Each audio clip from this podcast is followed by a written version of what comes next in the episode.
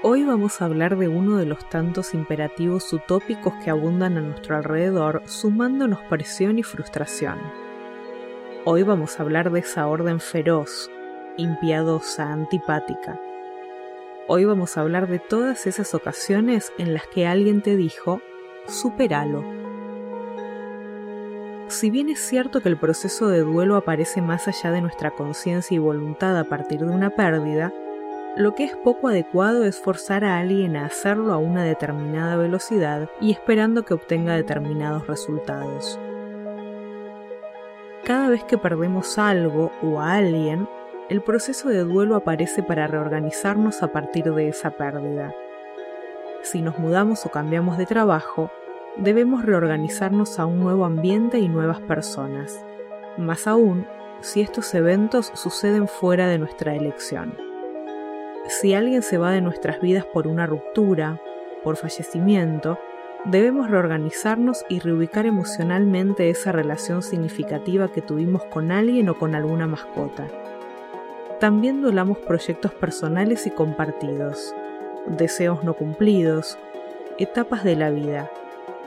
El duelo, entonces, viene a ayudarnos a reorganizar nuestra identidad y nuestra experiencia vital a partir de ese cambio importante que surge a partir de una pérdida. Este proceso tiene sus propias características comunes. Hay etapas de negación, de imposibilidad de aceptar lo sucedido, de enojos, de tristeza. Hay épocas de culpa por no haber hecho algo distinto. Hay dolor. Mucho dolor. Un dolor desgarrador.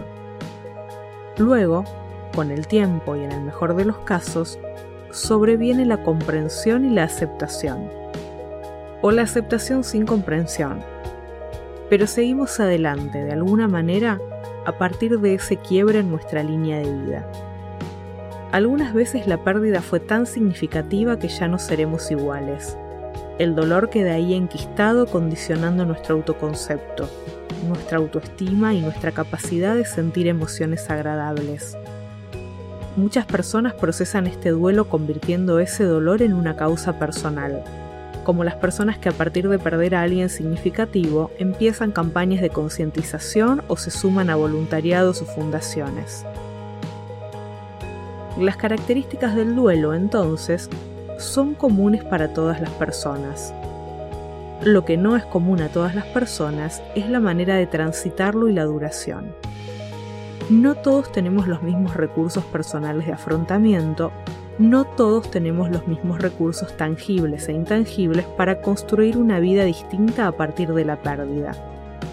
Y por supuesto, no todos tenemos la misma velocidad de procesamiento del dolor.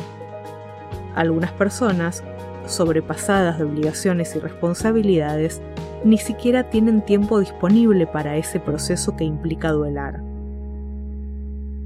Ante una pérdida que causa profundo dolor, lo que necesitamos ofrecer es respeto y no órdenes ciegas.